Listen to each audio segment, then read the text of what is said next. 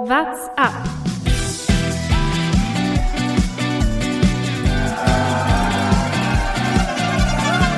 Alle rüber, Jattak, alle, alle rüber! Der Radsport-Podcast. Das erste von fünf Monumenten ist durch. Die Radsportsaison ist also so richtig, richtig gestartet. Wer jetzt noch nicht genug hatte, der hat auf jeden Fall jetzt erstmal äh, genug bekommen. Es geht richtig, richtig los und deswegen sind wir wieder hier versammelt zu einer neuen Folge What's Up und wir, das sind wie immer meine beiden wunderbaren Kollegen, Jonas Bayer, Grüße euch. Thomas Gerlich. Einen wunderschönen guten Tag. Und der Mann, für den der für den Haftbefehl einen eigenen Song geschrieben hat, denn ich rolle wie der Beste. Lukas Bergmann, hallo. Das muss man eigentlich auch zu Jonas Bayer sagen. Bei, dei bei deinen Rollenaktivitäten, die du zurzeit an den Tag legst. Ich finde es erstmal großartig, dass wir innerhalb der ersten Minute schon Haftbefehl mit eingebracht haben. Ist ein gutes, gutes Setting für die, für die Stimmung vielleicht heute. Waren der nicht gerade irgendwie negativ in den News oder so? Ach, Wer weiß. negative Presse ist gute Presse. ich glaube, so einer will doch auch nicht positiv in der Presse sein, oder was erwartet man da? Aber wir driften wie immer am Anfang ab. Irgendwann hat er sich mal einen Fuß geschossen, das weiß ich noch, aber ich weiß nicht, wie lange das her ist. Es könnte auch schon letztes Jahr gewesen sein. Okay, Überleitung. In den Fuß geschossen. Wer fährt so, als hätte man ihm in den Fuß geschossen? Wer fällt euch als erstes ein? Naja.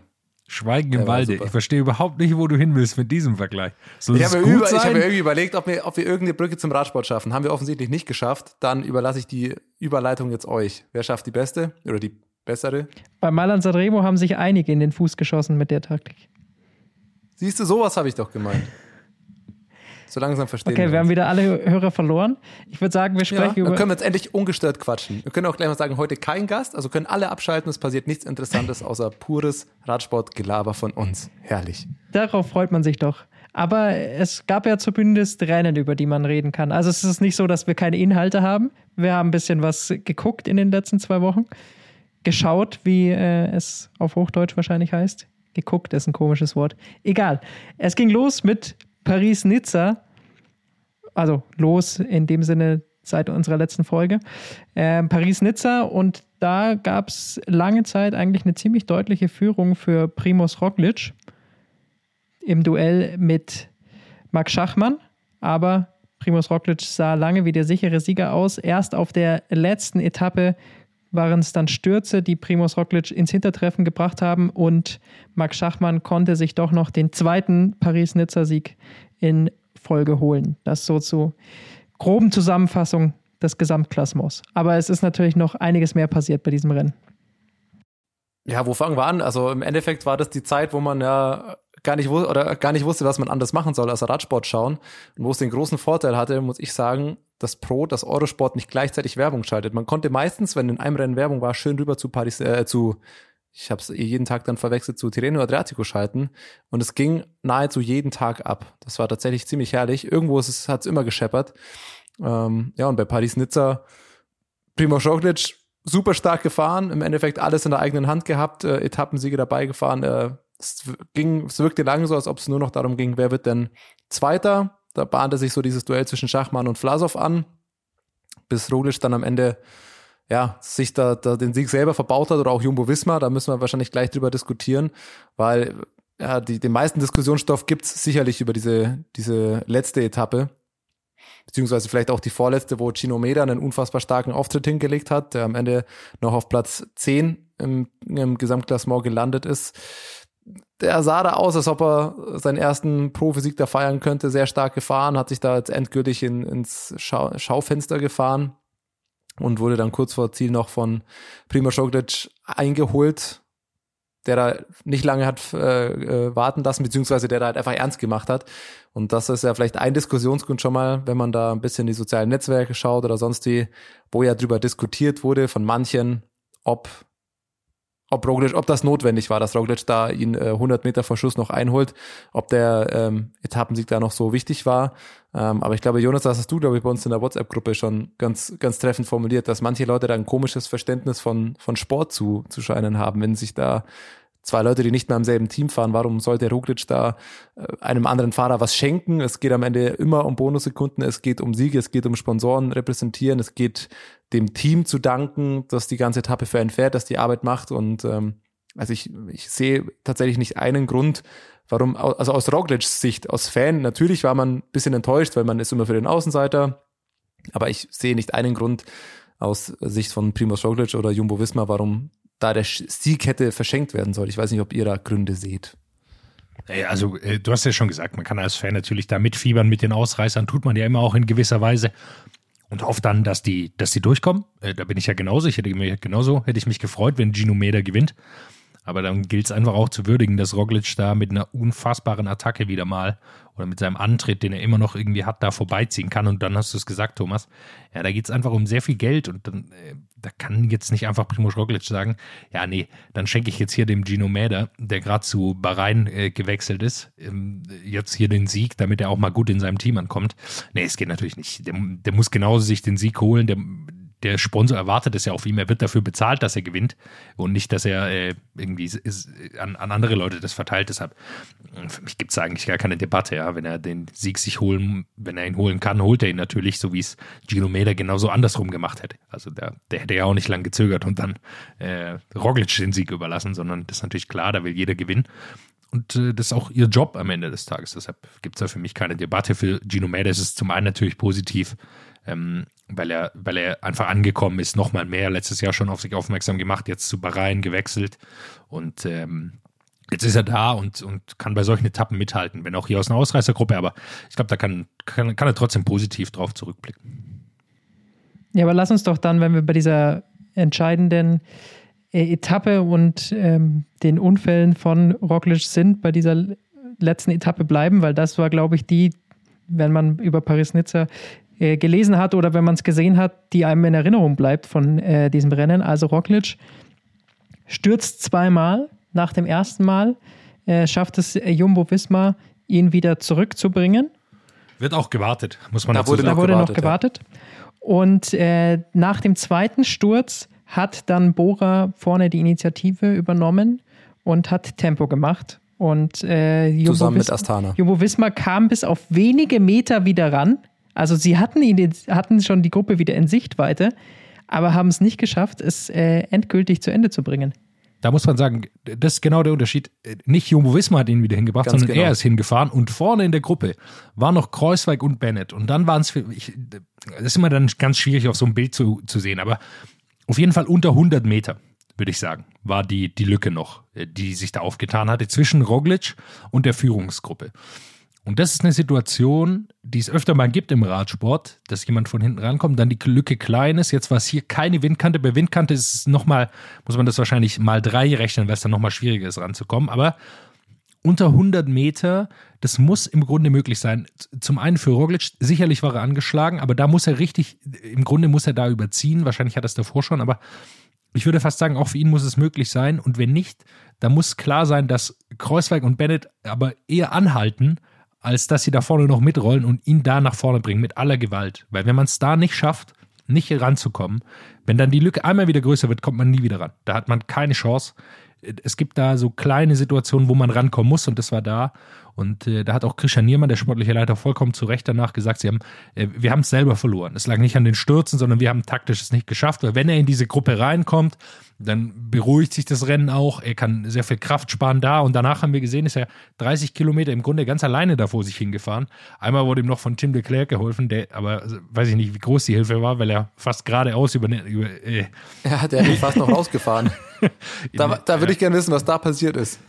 Ja, gut, er hat sich Abfahrt, versteuert. Ja. Er hat sich versteuert äh, in der Abfahrt und äh, Roglic mm, ist natürlich auch schwer. Als zweiter Fahrer schaut man hauptsächlich auf das Hinterrad von seinem Vordermann und äh, der fährt ihm hinterher und fast werden sie gemeinsam irgendwo gestürzt. Beide zum Glück glimpflich davon gekommen und so gewinnt am Ende Schachmann, der auch, glaube ich, dann sagt, ja, natürlich äh, freut er sich über den Sieg, aber es ist natürlich kein gewaltiger Sieg, weil man muss auch dazu sagen, wir haben es vorher schon gesagt, Roglic war schon wahnsinnig dominant bei dieser Rundfahrt. Also er war sehr, sehr viel stärker als, als Maximilian Schachmann und Vlasov, aber spielt am Ende keine Rolle, weil das gehört auch dazu. Also man muss auch ordentlich fahren können und man kann aus meiner Sicht, das ist sicherlich auch die Diskussionsfrage, warum wir auch dahin kommen wollten, kann man Bora da keinen Vorwurf machen. Einmal haben sie gewartet, die Etappe war nur 90 Kilometer lang. Man kann da jetzt nicht, äh, nur weil einer dann stürzt, irgendwann ist es zu spät. Da kann man nicht mehr warten, sondern ähm, dann irgendwann muss man zusehen. Da, weil sonst kann man nie attackieren, also wenn, wenn sowas passiert. Ja, und das also ging ja man, auch. Ich, ganz, was man noch dazu sagen muss, äh, finde ich, was da schon auch ein Faktor spielt, ist, dass Roglic sich beim ersten Sturz auch verletzt hat. Ähm, so wie ich das gehört habe, hat er sich da die Schulter ausgekugelt.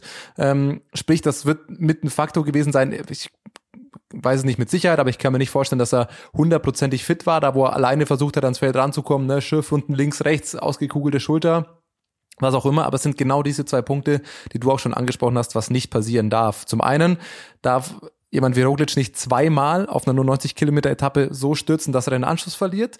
Diese Abfahrt, das muss man auch dazu sagen, war anspruchsvoll bis rutschig. Vielleicht erinnern wir uns, das war ziemlich, das war nahezu dieselbe Abfahrt wie bei der Tour de France Etappe, der ersten Etappe dieses Jahr, wo schon unfassbar viele Fahrer gestürzt sind. Da dachte man, das war mit der Regen, aber schon da haben viele gesagt, irgendwie war auch die Straße rutschig. Dann hat man spekuliert, war da Seife, lag es an den Olivenbäumen, was auch immer.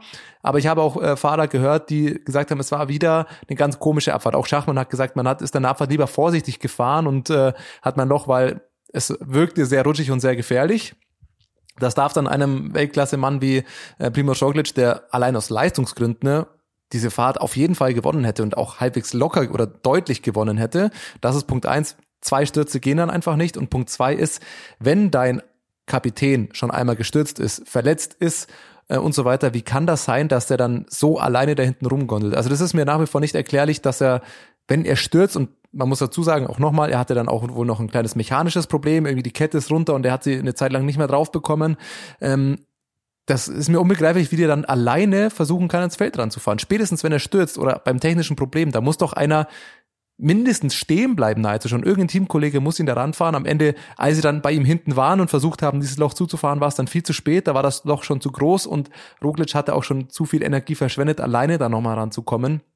Und das darf einem Team wie, wie Jumbo Wismar einfach nicht passieren. Also das sind zwei ganz große Fehler, die die, die Rundfahrt kosten von Roglic ab diesem Moment. Ich habe hier das auch extra nochmals gescreenshottet, wo diese Lücke war. Das war bei 24 Kilometer Rest, wo Roglic da also ich würde jetzt schätzen, wenn man die Straße sieht, also maximal 100 Meter, eher sowas 80 oder 70 Meter, wo man gefühlt noch sagen möchte, komm, sprint dir doch da nochmal ran, das muss doch möglich sein, weiß man nicht, wie es ihm da ging, aber dass er da überhaupt alleine ist und dass da seine Teamkollegen vorne noch in dem, in dem Hauptfeld sind, das zugegeben Tempo gemacht hat, aber dass, dass, da, dass das so lange braucht, bis er, bis Roglic da Hilfe bekommt, das, das darf einfach nicht passieren. Und dann, klar, Bora, Astana machen dann ernst, du hast es schon gesagt, man kann nicht immer auf ihn warten, was macht man, wenn einer bei 10 Kilometer stürzt, also das ist einfach mäßig zu, oder müßig zu diskutieren.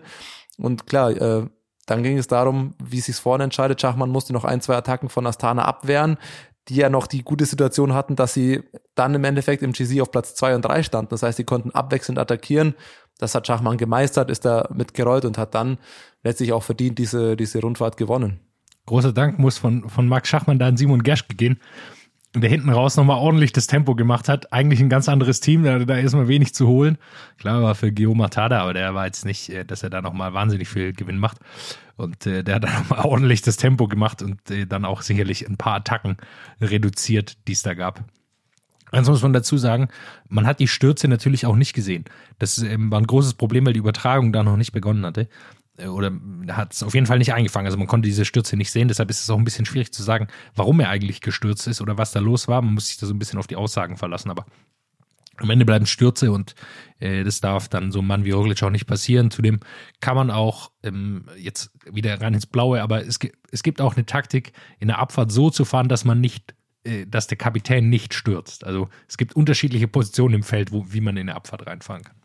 Aber es ist immer hart zu sagen, darf genau. einem Mann wie äh, Roglic nicht passieren.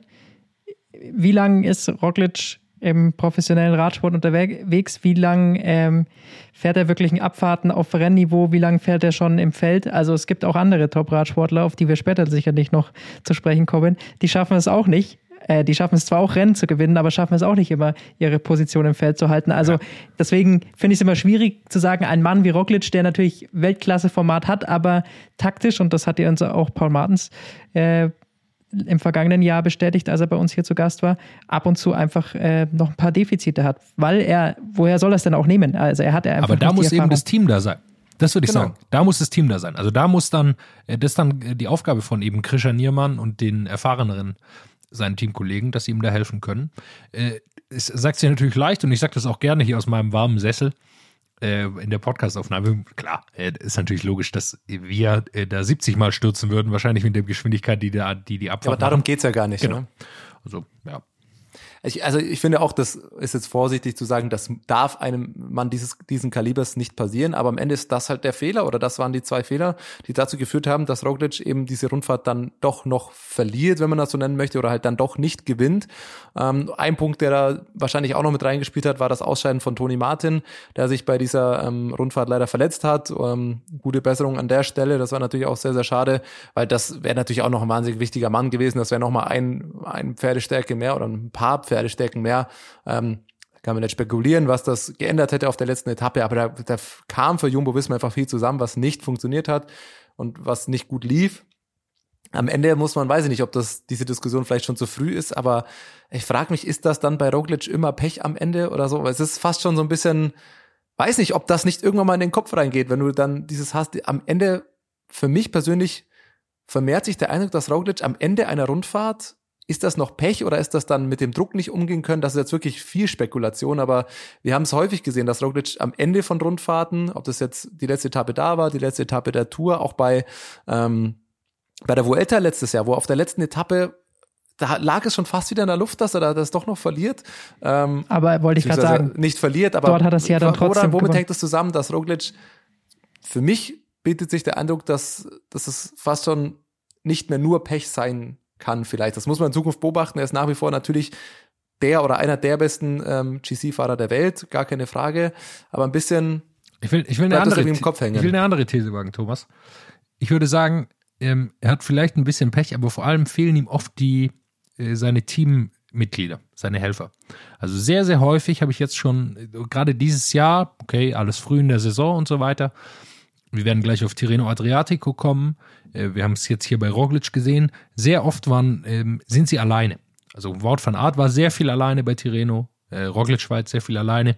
Wird sich sicherlich bei den Grand Tours auch wieder ändern. Da ist Sepp Kass wieder dabei und soll sicher in guter Form sein, aber bis es jetzt schon zu beobachten, wobei man bei diesen Teams natürlich immer einfügen muss, also bei Jumbo Visma und Ineos, das Ziel ist die Tour de France und sonst nichts das ist alles schön und gut, was jetzt hier passiert, aber das große Ziel ist die Tour de France. Aber das, da möchte ich jetzt dann doch widersprechen. Klar ist das Team für Roglic vielleicht nochmal wichtiger, weil er eben die taktischen Defizite hat, aber trotzdem, wenn Roglic sich auf einem Niveau äh, sehen will, wie zum Beispiel auch ein Pogacar, da muss man sagen, also vom Team her hat er jetzt erstmal keinen Nachteil. Ja, in, in dem jetzigen Rennen schon. Also bei der Tour wird er keinen Nachteil also, haben, aber Pogacar jetzt fährt er gerade sehr viel alleine. Aber Pogacar hatte jetzt bei Tirreno Adriatico äh, nicht viel mehr Unterstützung. Nö. Und er hat es einfach da souverän gewonnen. Ja. Dann lass uns äh, ein, ein Satz noch zu Paris-Nizza.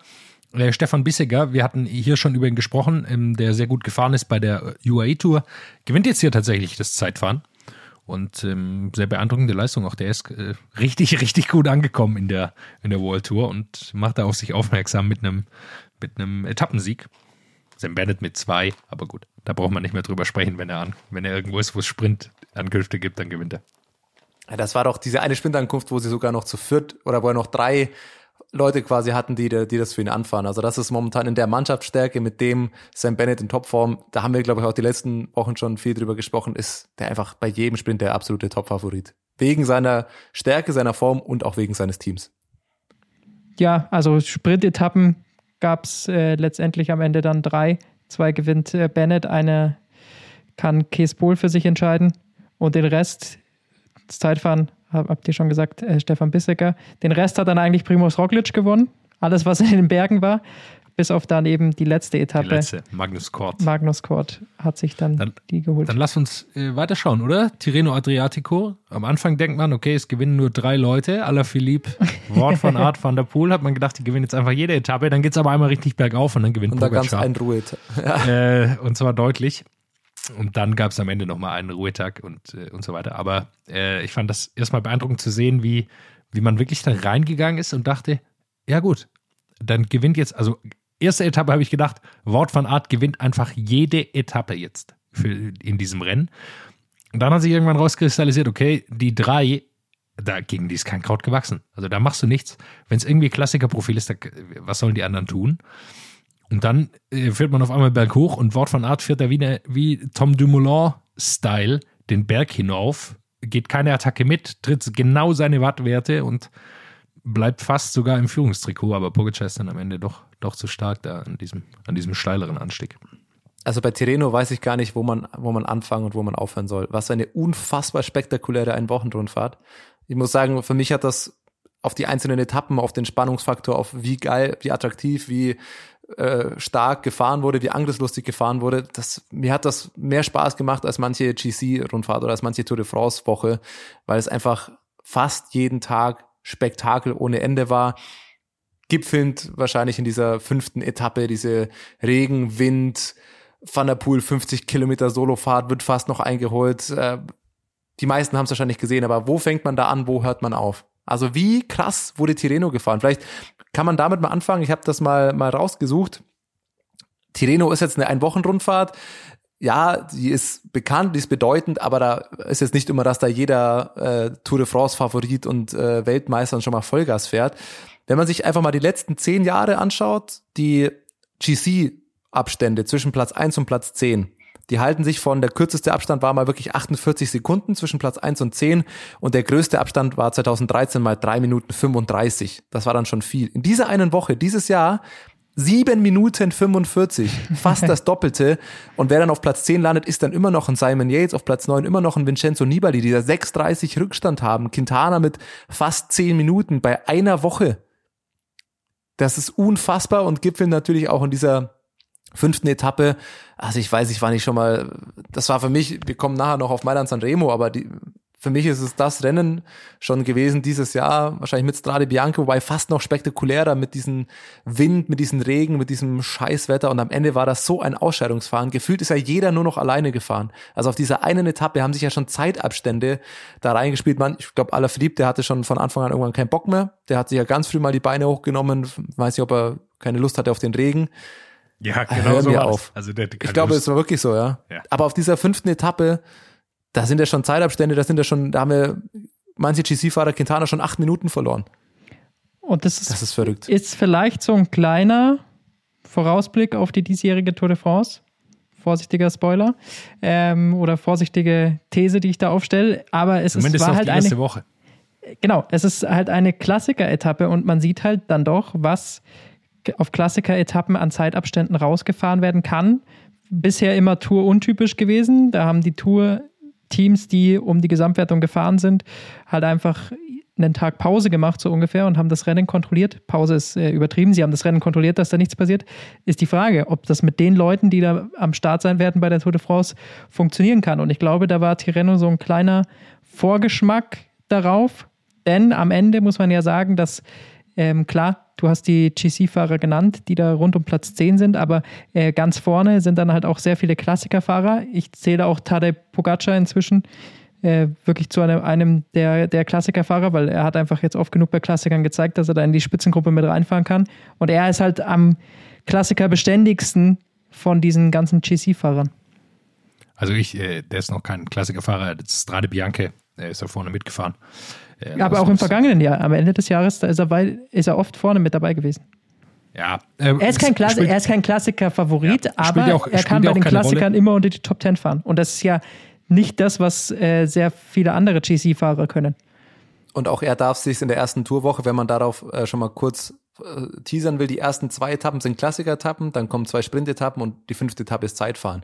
Und auch in Pogacar wird sich's also ich denke mal, es gibt ein paar Fahrer, die sich wirklich äh, einfach nur in der ersten Woche aufs gelbe Trikot gehen werden. Da zähle ich Van der Poel ganz, äh, ganz vorne mit dazu, weil der wird keine GC-Ambitionen haben, logischerweise, im Gegensatz zu Pogacar oder auch in Alaphilippe.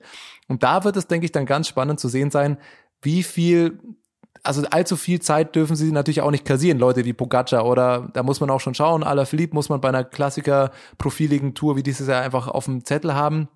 Deswegen glaube ich, dass die erste Tourwoche schon mal richtig abgehen könnte bis zum Zeitfahren, bis dann dann mal ähm, ein bisschen Ordnung quasi ins, ins GC kommen wird. Aber wenn Muss wir bei Tireno bleiben. La ja? Lass mich, lass mich kurz einhaken, da, da werde ich euch leider enttäuschen müssen, weil äh, diese Etappen entstehen so, weil ein paar Leute Lust auf äh, richtige Anarchie hatten.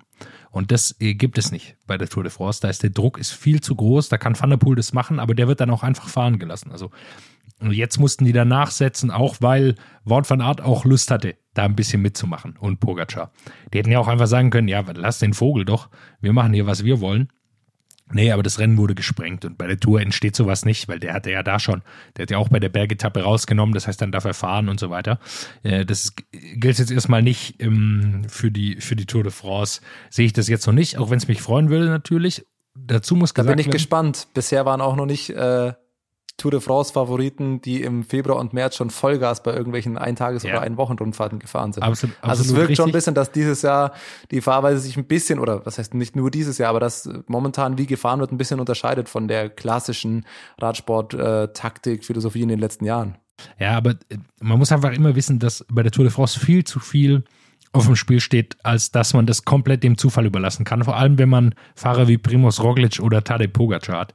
Äh, wenn man eh weiß, die sind eigentlich die stärksten, dann will man da nicht so viel drauf ankommen lassen. Auch wenn, du hast äh, jetzt hier immer Alaphilippe und so weiter genannt, aber Wout van Aert muss man da auch nennen, weil so wie er jetzt gefahren ist, hat niemand Interesse daran, auf diesen nicht allzu hohen Bergen dieses Jahr mit zwei Minuten Rückstand auf ihn in die, in die letzten zwei Wochen zu gehen. Das muss auch dazu gesagt werden. Da, dann lass uns doch gleich mal über Wout von Art sprechen. Wenn man das kurz zusammenfasst, was er bei Tireno gezeigt hat, er gewinnt das Zeitfahren gegen den Europa- und gegen den Weltmeister. Er gegen gewinnt den unbezwingbaren, Sprints wolltest du sagen. Gegen den scheinbar unbezwingbaren Filippo Ganna, ja. Ähm, gut, er wurde dann quasi doppelt bezwungen. Äh, er gewinnt Sprints gegen Caleb Youn.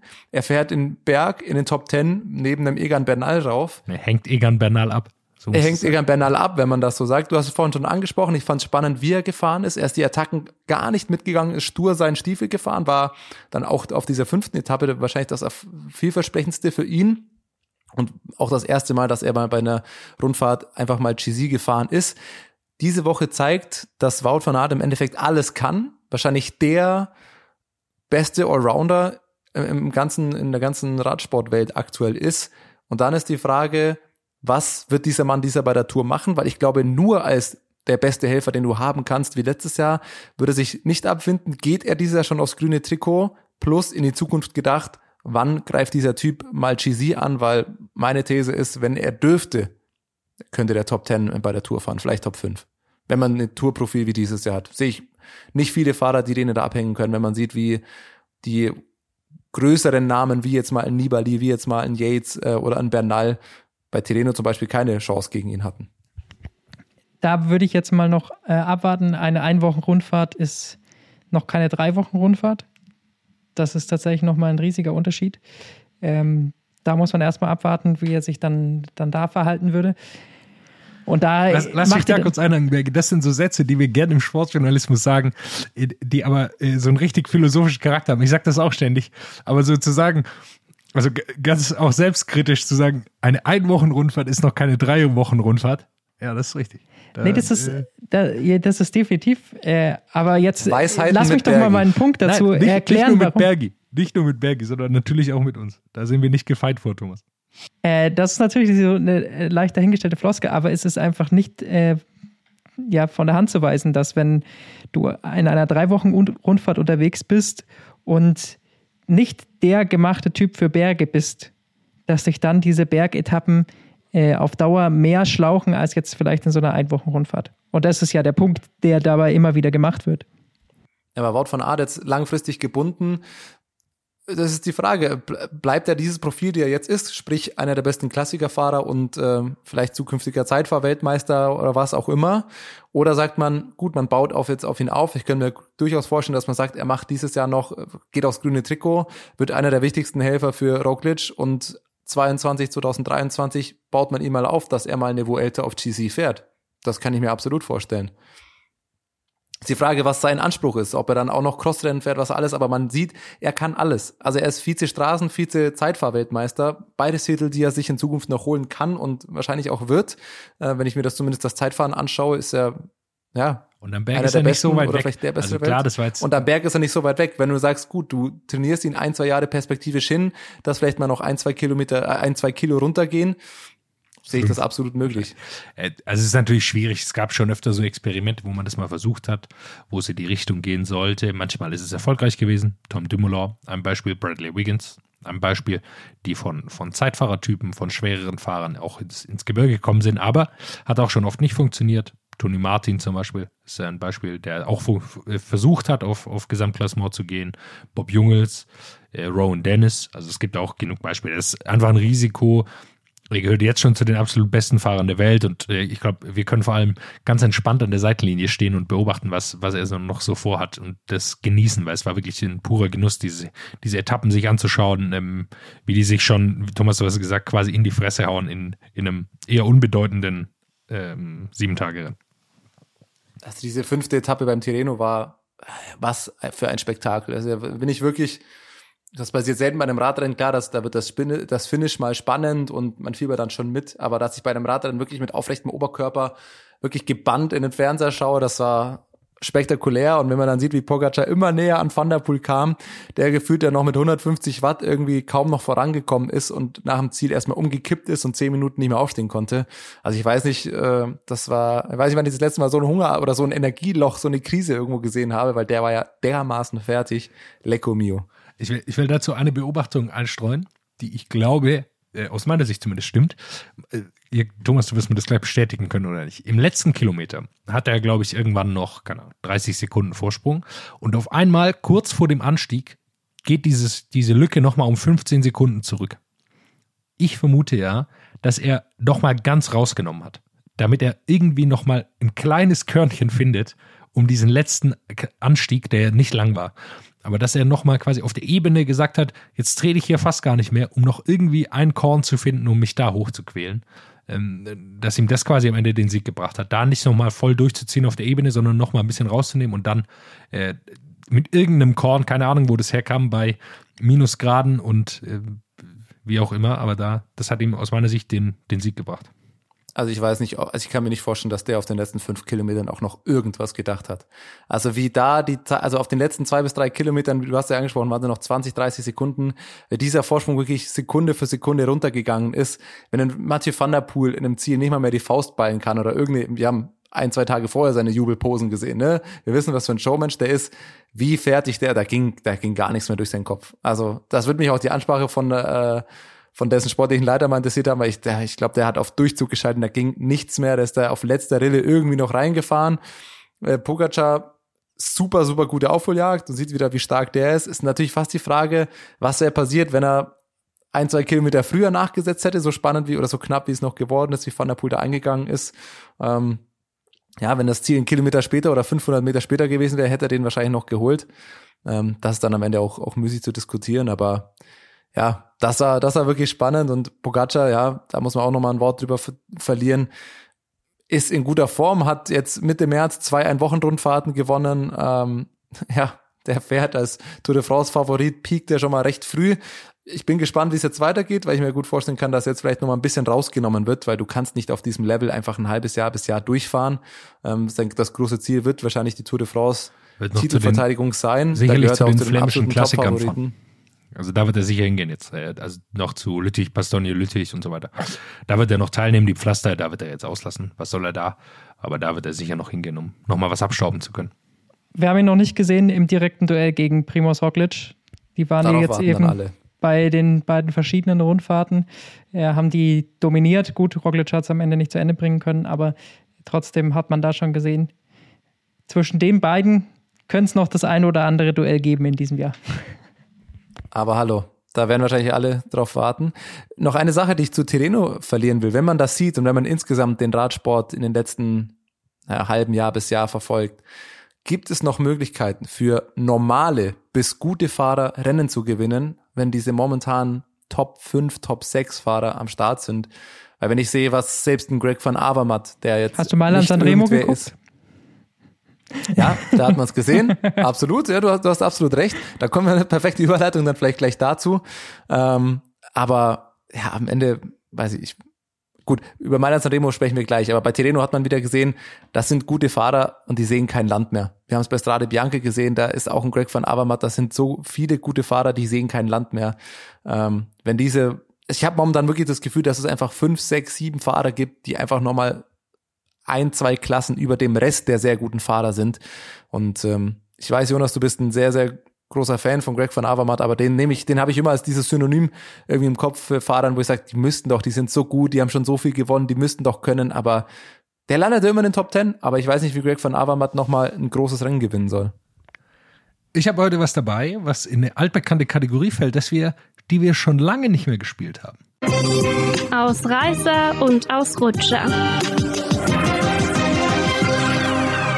Und zwar ein klassischer Ausrutscher. Zwei, will ich sagen, gab es bei Tirreno Adriatico. Ah, nein, Thomas, ich habe es dir schon geschrieben.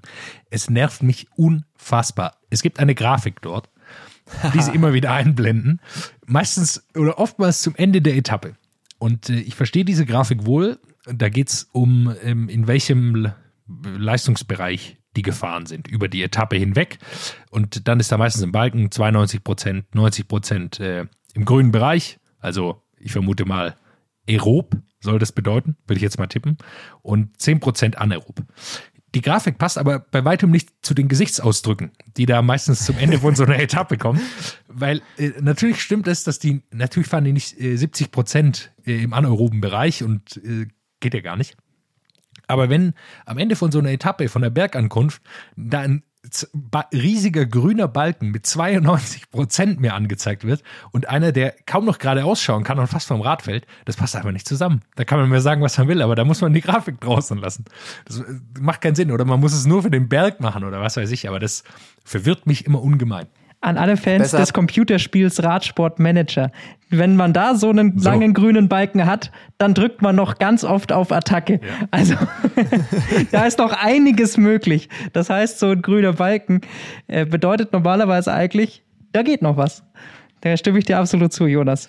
Ja, man hat es dann gesehen beim Zeitfahren, dass dann doch ein bisschen äh, konkreter oder realer wurde, als dann bei einem Wout von A zum Beispiel 78, äh, 78 Prozent in der Red, Red Zone, wie es dann da äh, drin stand, ähm, bezeichnet wird. Am Ende wird mich, aber das wird mich tatsächlich mal interessieren, welche Daten nehmen die, also steht jetzt hier bei Wort von A zum Beispiel ja nicht 480 Watt und was bezeichnen die als Zonen? Es ist zu komplex, um das nun eine grüne und eine rote aufzuteilen. Ähm, am Ende spricht man wahrscheinlich in der Sportwissenschaft eher von den sieben Zonen, die du dann da hast und da das hast du dann verschiedene Bereiche. aber das ist dann halt mit sieben Zonen. Ich, ich verstehe ja das schon, dass man das so machen muss. Man muss das ja, wir Du musst es irgendwie darstellen. Man, ja, absolut. Aber ich sehe deinen Punkt, dass es nicht übereinpasst, wenn du dann siehst, okay, nur 13 Prozent in der roten Zone gefahren und der Mann schaut überkreuzt. Ja. So, die zweite Sache, die mir aufgefallen ist. Es gab dort einen Zwischensprint. Wie bei vielen kleineren Rundfahrten bei der Tour de France inzwischen auch, gibt es Zwischensprints, wo es nicht nur um Punkte geht, sondern auch um Sekunden. Die wollten sich ein paar Fahrer holen. Ich habe vollkommen vergessen, welche, ist auch egal. Und im offiziellen Roadbook stand an Kilometer 15 Vorschluss soll dieser Sprint sein. Man sieht also in der Kamera, ja, da vorne kann man es schon erkennen, da geht der Sprint los. Dann aber sprinten irgendwelche Leute früher, weil irgendjemand wie so ein kleines Kind mit Kreide auf den Boden eine Linie gezogen hat. 500 Meter vor diesem Schild. Und dann wurde da offensichtlich der Zwischensprint ausgetragen und nur die Hälfte des Felds wusste es. Und äh, danach sind noch zwei gesprintet. Ich glaube sogar, das war äh, Joao Almeida war dabei, der dann eben auf die offizielle Marke gesprintet ist. Also es war unfassbar. Da, da denkt man sich, jetzt haben wir hier ein Rennen, die Besten der Welt fahren mit und dann malt da irgendeiner mit so einer lächerlichen Kreide auf dem Boden so eine Linie. Das, bei der Tour de France fällt mir das auch immer wieder auf, dass da gibt es manchmal auch noch solche Linien. Da ist da einfach, oder beim Giro, oben auf dem Pass, hat noch, da kommt einer mit so einer Kreide längs und zieht eine Linie. Unglaublich. Aber gute Idee. Habe ich noch nie drüber nachgedacht. Das nächste Mal einfach irgendwas auf die Straße schreiben und gucken, was passiert. So kannst du es, die, die ASO versucht immer neue Ideen einfallen zu lassen, wie man das Rennen attraktiv macht. Hier Bonussekunden, da, dies, das. Einfach, einfach mal ein paar Linien auf die Straße malen. Ist auch eine gute Teamtaktik. Man Aber schickt auch noch Maler. Gezählt, man schickt auch noch Maler los, um die Konkurrenz zu verwirren. Einfach random irgendwo Linien ziehen. Aber die Kreidelinie hat gezählt. Das ist die Krönung des Ganzen. Und äh, also Ach, wirklich? Ja, das, also das war eine offizielle Linie. Da hat nicht irgendein Kind. Die offizielle. Ach so. Das sah nur aus wie eine Kinderlinie. Das ist ja der Punkt. Und äh, da muss man sich vorstellen, bei Hä, so aber Wochenrundfahrten. Warum sind die dann hinten raus nochmal gesprintet? War ja, nochmal eine Hälfte hat halt nicht verstanden. Das ist, war ja gar nicht so klar, weil da ist, diese Linie wird mit Kreide gezogen, die Hälfte realisiert, sprintet da und der andere denkt, ja, die gehen jetzt noch weiter und sprintet halt auf das nächste. Also unglaublich. Es war nicht weit ja, aber was war das nächste für eine Markierung? Ja, die 15 Kilometer Marke. Ach so. Ah, okay. Da war es offiziell eigentlich. Also, aber dann haben sie es halt geändert oder was oder sich vermessen, keine Ahnung. So 15 Kilometer Schilder, das ist ja auch nicht immer genau bei 15, das muss ja auch verkehrstechnisch dann oft mal passen. Und äh. So viel dazu. Da, so viel zur Professionalität. Dann, jetzt haben wir aber zwei Ausrutscher, dann brauchen wir auch noch einen Ausreißer. Ja, den haben wir doch schon lange genannt. Die sportliche Qualität dieser Rundfahrt. Ach, das ist viel Un zu naheliegend. Unglaublich. Ich hätte noch was anderes im Angebot, wenn wir schon über diese äh, Wertungen reden und so weiter. Ich habe das schon in die WhatsApp-Gruppe geschickt bei der Health Aging Tour. Äh, Frauenrundfahrt war in, in Holland. Ähm, die, ich glaube, es war die erste Etappe. Die fand ich vom Höhenprofil schon mal sehr spannend. Ähm, der Start war auf 12 Meter, das Ziel auf 12 Meter. ähm, ja, okay, in den Niederlanden gibt's jetzt nicht allzu viel. Das ist jetzt ein Land, das ist jetzt nicht für seine topografische Extravaganz bekannt. Okay. Dann fand ich das aber herrlich, wie die Organisatoren da ein paar Wertungen reingebaut haben. Es gab einmal nach, also es war, man muss dazu sagen, vielleicht, wenn man das gesehen hat, das war wie auf so einem Rennen, Autorennen. Äh, Lassen ist auch die DTM dort unterwegs. Ja, ein, genau. Das ist irgend so ein daher Kurs. Kennt man vielleicht. Genau. Nach Runde vier gab es eine Sprintwertung auf zwölf Metern. Dann gab es nochmal eine Sprintwertung auf 12 Metern, nochmal eine Sprintwertung auf 12 Metern. Dann kam die Bergwertung, die ging auf 12 Meter rauf. Und danach gab es nochmal ähm, Bonuswertungen bei 12 Metern und nochmal drei Sprints auch auf 12 Metern. Das fand ich hervorragend, wie man da einfach das Rennen irgendwie ich weiß nicht, ich habe ich hab das dann nicht ganz gesehen, ob der um jede Wertung wirklich gefahren wurde. Ein bisschen, klar, wahrscheinlich um die Bonussekunden und so weiter, aber das ist ja vollkommen Vogelwild. Dann lass es doch einfach weg. Das kannst du doch keinem mehr erklären, da hast du dann hier auf einmal eine Bergwertung. Aber wenn man jetzt das als Ausreißer darstellen will, vielleicht, Bergi, mir hat deine Erklärung dazu ganz gut gefallen, wenn man das vielleicht mal vorliest. Ich habe gefragt, wie, mir, wie man das denn rechtfertigen will. Deine These dazu, ganz klar, dreimal ist es ein Sprint und wenn die Top-Leute da dreimal mit Maximalwatt, äh, Maximalwatt getreten haben, verändert sich der Asphalt so, dass es deutlich steiler wird. Wenn jetzt die Top-Bergfahrer da wieder drüber bügeln, ist es danach wieder flach genug für die nächsten drei Sprintwertungen. Ganz logisch. Bergi, Du hast es durchschaut. Absolut. Danke dafür. Mein Ausreißer. Ich als Asphaltchemiker, äh, Doktor, habe das natürlich gleich äh, analysieren Doktor können. Doktor der Topografie. Aber ja, so viel zu Ausreißern und Ausrutschern. Es waren dann noch zwei große Klassiker. Einmal bei den Damen, einmal bei den Herren. Mit was fangen wir an, Leute? Mailand Sanremo oder mit Trofeo? Beides in Italien. Mir egal. Fangen wir mit den Damen an. Ähm, wir haben vergangene Woche, also äh, bei vergangener Folge besser gesagt, über Strade Bianche gesprochen. Und dass man Frauenrennen nicht mehr einfach so gewinnen kann, indem man vorne rausfährt und einfach die Konkurrentinnen kaputt fährt, sondern dass man das taktisch einfach ein äh, bisschen besser anstellen muss. Und dann kommt zwei Wochen später Lisa Longo Borghini und macht genau zeigt, das. dass wir keine Ahnung haben. und zerstört einfach das komplette Feld in einer Solofahrt. Unter anderem gegen Marianne Voss, gegen Cecil Utrup hat sie sich da durchgesetzt und zum Schluss einen Vorsprung von einer Minute und 45, 46, also es war nahe an die zwei Minuten ran, äh, im Alleingang rausgefahren. Respekt, Elisa Longoborghini hat uns mal wieder gezeigt, dass wir wenig Ahnung haben und dass sie einfach brutal stark ist. Lass uns da bitte einen Jingle machen, weil das ist ja fast schon ein Running Gag, das haben wir jetzt doch schon öfter gehabt, dass wir irgendwas sagen und aber meistens ist es auch schon ein oder zwei Tage oder zumindest beim ersten Rennen danach tritt genau das Gegenteil auf oder Fahrer, die wir nicht nennen, die dann auf einmal drei Rennen gewinnen oder andersrum. Also es ist äh, hervorragend. Wie gesagt, die Sportwetter da draußen einfach grundsätzlich gegen das wetten, was wir tippen. Es ist äh, ein sehr hoher Erfolgsfall. Aber zumindest. An der Stelle muss man dann aber auch sagen, ich habe beim äh, bei Stari Bianchi noch gesagt, mir tat's leid für Elisa Longo Borghini, die häufig Zweiter, Dritte, Vierte, Fünfte wird. Diesmal ein Rennen gewonnen in sehr starker Manier. Ähm, taktisch und äh, ja, das ist einfach überragend gefahren und dann am Ende mit deutlichem Vorsprung, das waren ja glaube ich fast zwei Minuten, ähm, die sie da dann ähm, ins Ziel gefahren hat. Sehr, sehr, sehr, sehr starker Auftritt von ihr. Da, dazu muss man sagen, jetzt werden wir gleich über Mailand Sanremo sprechen und wir haben ja hier eine große angekündigte Klassiker-Vorschau der Männer gemacht. Und da muss ich sagen, ich glaube, so oft ist der, äh, der Name des Siegers dort nicht gefallen. Elisa Longoborghini, die wurde erwähnt. Das muss ich uns zugute halten. Das stimmt. Wenigstens da haben wir, oder Marlin Reuser wahrscheinlich eher, äh, deutlich mehr Ahnung bewiesen, um was es so geht. Ja, äh, um das Frauenrennen, wer es nicht gesehen hat, so kurz zusammenzufassen, es war dann eben an einem Anstieg ähm, in der vorletzten Runde, als zunächst ähm, Niviadoma attackiert hat, die Polin. Die ist als erstes vorne raus, wollte mal so ein bisschen antesten und auch das Feld ein bisschen sprengen, hat sie gesagt.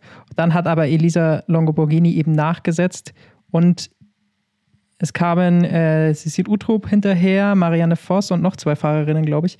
Da war dann so eine Fünfergruppe zusammen noch mit Elisa Longoborghini. Aber Elisa Longoborghini hat so einen Tick mehr an diesem Anstieg rausgefahren und das war dann einfach so ein Loch, wo alle anderen Fahrerinnen danach auch im Interview gesagt haben, das konnten sie in der Situation nicht mehr schließen.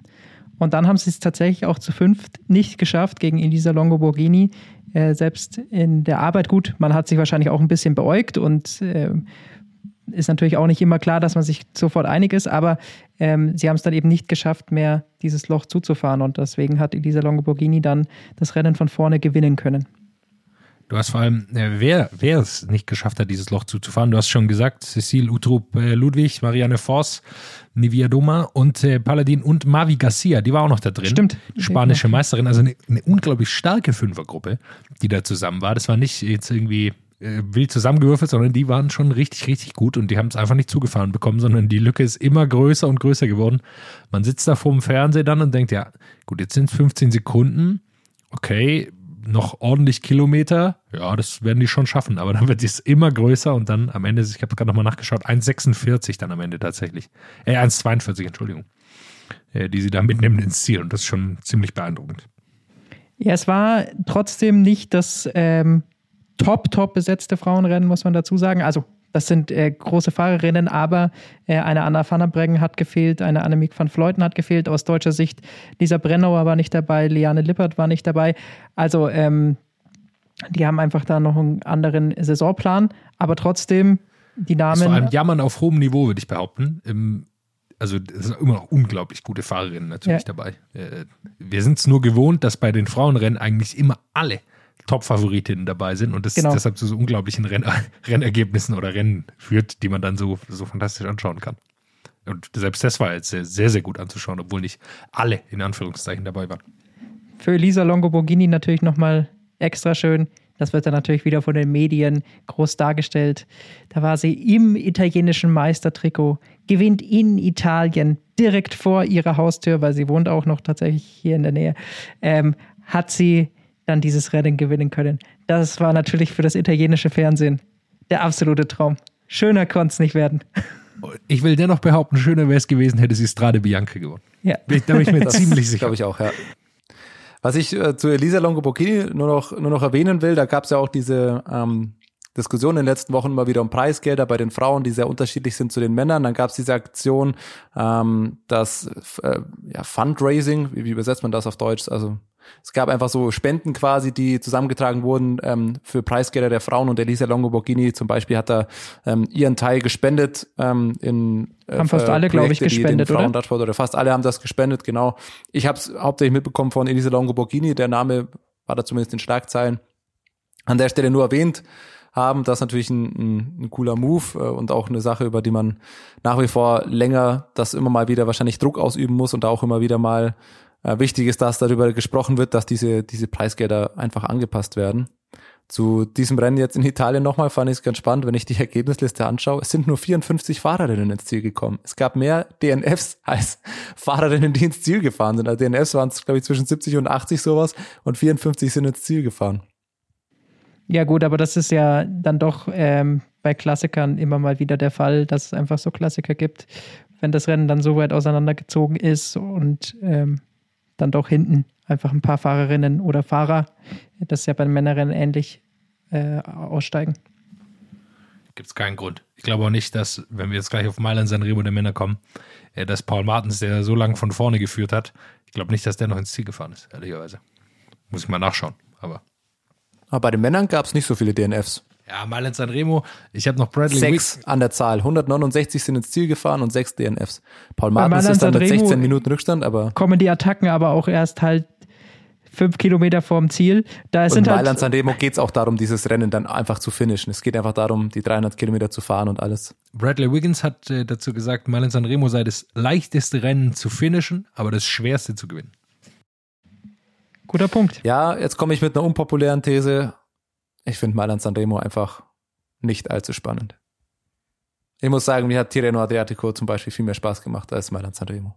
Jetzt werde ich wütende Gegenworte bekommen von euch, ich weiß, aber na, ja, naja, sagen wir mal so. Rennen. Du kannst, du kannst die letzten 30 Kilometer schauen. Es geht darum, wer fährt wie in den Poggio rein. Ähm, klar, es ist geile Bilder, es ist eine schöne Strecke, es ist das längste Rennen. Aber ich weiß nicht, für mich gibt's bessere, spannendere Rennen, deutlich deutlich spannender denn als Mailand Sanremo. Du kriegst von mir gar nicht so viele Widerworte. Ich äh, stimme dir in großen Teilen zu, aber man weiß ja, mit was für einer Prämisse man dann halt da reingeht. Also, ich weiß nicht, ob das im Sinne der Veranstalter ist, aber ähm, selbst wir, die sich jetzt extrem mit Radsport beschäftigen, wissen halt, okay, 25 Kilometer vom Ziel einschalten reicht. Habe ich auch getan. Ja. Ich habe die letzten 25 aber genau geguckt. Zum Stichwort einschalten. Ähm, also ich habe es mir im Real Life angeschaut, ähm, aber wie gesagt, man weiß, es reichen, es reicht die letzte Stunde sowas. Ähm, nachgereichter Ausreißer noch. Alle Kommentatoren, die dieses Rennen kommentiert haben. Es war dieses Mal, dieses Jahr zum ersten Mal so, dass das Rennen von Anfang an übertragen wurde, ab 9 Uhr und 40 oder so, wann da der, der Startschuss ist. Na, Happy Birthday, herzlichen Glückwunsch an alle, die da schön fünf Stunden, sechs Stunden kommentieren und wissen, spannend wird's erst am Ende. Also da wird mich mal die Recherche interessieren, wie viele Geschichten du dir als Kommentator da vorbereiten musst, die du in den ersten Stunden erzählst, wo einfach nichts passiert. Vor allem ist ja das Rennen immer gleich. Also die Strecke ist ja immer die gleiche. Ja. Äh, da aber äh, also fast gleich. Es gibt kleine Änderungen, aber an, an Florian Nass natürlich, der bei uns ja noch gesagt hatte, er, er, unter zwei Stunden lohnt sich's nicht mehr. Also der wäre genau richtig gewesen da. Das ja, dem mal das da wissen, wissen wir auch, der hätte ja auch zehn Stunden da gefüllt, aber man muss, man muss dazu sagen, also warum ist dieses Rennen so lang und trotzdem so, so bekannt? Weil es einfach ein sehr, sehr, das ist einfach ein sehr prestige, prestigeträchtiges Rennen. Man würde heute kein so ein Rennen mehr ins Leben rufen können und es würde auch keinen so einen Ruf mehr entwickeln. Aber das hat einfach diesen, diesen Mythos, Mailand Sanremo, der ist da noch da und deshalb wollen da auch alle Fahrer finishen und äh, das mal mitmachen. Pascal Ackermann hat es ja auch gesagt, dass es für ihn mal was ganz Neues ist, so ein 300 Kilometer Rennen zu machen, ist ja auch im Grunde, wenn man drüber nachdenkt, auch eine gewisse Verrücktheit. Und äh, dann hat es einfach diesen, diesen Ruf und da gewinnen die ganz Großen nur, also es gibt kaum unbekannte Leute, die da jemals gewonnen haben, deshalb äh, kann man natürlich schon was auf, auf die Stärke auch zurückführen und 275 Kilometer fahren, ohne dass wirklich was passiert. Das macht ja auch irgendwas mit dem Körper. Es ist ja nicht, dass sie da komplett äh, ohne irgendwas durchkommen, sondern da wirst du ja trotzdem müder. Dann, ja, es Beine wurde auch schnell gefahren. Also da, das ja, ist ja genau. jetzt nicht so, dass, dass da Bummeltempo herrscht. Also. Vor allem dieses Jahr. Also dieses Jahr war es nochmal schneller. Ich glaube, unter sieben Stunden sind sie tatsächlich geblieben. Und äh, also das war, war schon ein richtig, richtig flottes Tempo. Und Jumbo Wismar führt dann am Ende in die Cipressa, den vorletzten Berg rein zieht ein ordentliches Tempo an, sicherlich um Attacken zu vermeiden. Ineos, oder meinst du? Nee, in die, die sind am Poggio gefahren, mein Lieber. Die, die waren Cipressa ist Jumbo Wismar rein. Die waren am Cipressa doch auch schon vorne. Dann ja, ganz am Ende, aber da ist Jumbo Wismar hauptsächlich gefahren. Unten, Und ja. will ich sagen 75 Prozent, aber sei es drum. und äh, im, im, in der Abfahrt reißt er ein bisschen auf, kommt aber wieder zusammen und dann haut Ineos alles rein, was sie haben in den Poggio. Für was ist die Frage? Am Ende gewinnt dann äh, niemand von Ineos. Ich glaube, das kann man sagen. Ja, um es ja, dann noch zu Ende zu bringen, Jasper Stuyven hat dann aus der Abfahrt raus attackiert, hat dort einen kleinen Vorsprung herausgefahren, wo sich die Verfolgergruppe nicht ganz einig war. Und deswegen hat dann Jasper Stuyven das glücklichere Ende gehabt und konnte tatsächlich diesen Mini-Vorsprung über die Ziellinie retten vor Wout von Art und Peter Sagan. Nee, Peter Sagan nee, war vor Caleb Youn. Vor Caleb Youn, Caleb Youn Wout von Art und dann äh, Peter und Sagan. genau das ist der Punkt. Stuyven perfekt gefahren, taktisch genau am richtigen Moment die Attacke gesetzt, wahrscheinlich auch die einzige Chance, wie er dieses Rennen gewinnen kann. Aber er kann sich auch bei zwei Leuten bedanken. Und der eine ist Caleb Youn und der andere ist äh, Søren Krag Andersen, weil äh, Søren Krag Andersen ist so ein bisschen das Leadout für, für Jasper Stuyven gefahren. Der hat sich da schön hinter dem ein bisschen ausgeruht, bis er dann den Sprint angezogen hat. Und bei Caleb Youn kann er sich deswegen bedanken, weil ich glaube, Caleb Youn war der Hauptgrund, dass diese Gruppe nicht mehr rangekommen ist, weil keiner wollte Caleb Youn daran fahren. Weil du weißt, aus der Gruppe, die da vorne noch da waren, ist Caleb Youn einfach der Schnellste und der wird dann den Sprint höchstwahrscheinlich auch gewinnen. Das haben wir vorhin schon drüber gesprochen. Ja, äh, Wout von Art hat auch schon mal einen Sprint gegen Caleb Youn gewonnen, aber das war für mich, wie ich das zumindest äh, vom Fernseher beurteilt habe, der Hauptgrund, warum da äh, keiner warum dieser Vorsprung dann doch gehalten hat.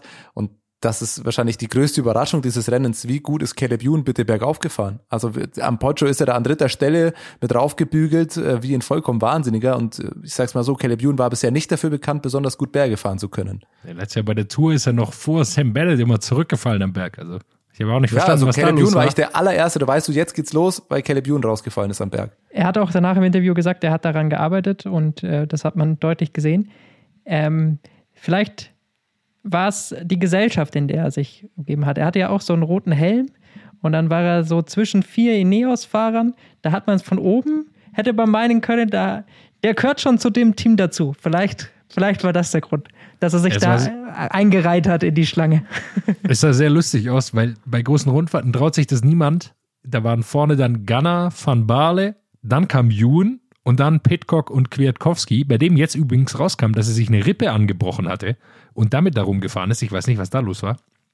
Aber gut, sei es drum. Und er in diesem Ineos-Zug und äh, Berge, du hast natürlich vollkommen recht, äh, das sah sehr lustig aus und äh, es sah kurz danach aus, als wollte er ganz oben am Poggio, kurz vorm Schluss, äh, nochmal attackieren. Als hätte er noch die Kraft, nochmal rauszugehen. Aber ich glaube, da hat er nur nochmal äh, sich gerichtet, bevor es in die Abfahrt geht. Aber das wäre die absolute Krönung gewesen wenn der nochmal über die Kuppe drüber attackiert hätte. War unglaublich. Der ist, der ist auch größtenteils mit geschlossenem Mund hochgefahren. Ja, also war, das sah für mich nicht danach aus, als ob das für ihn ein Limit gewesen wäre. Ja.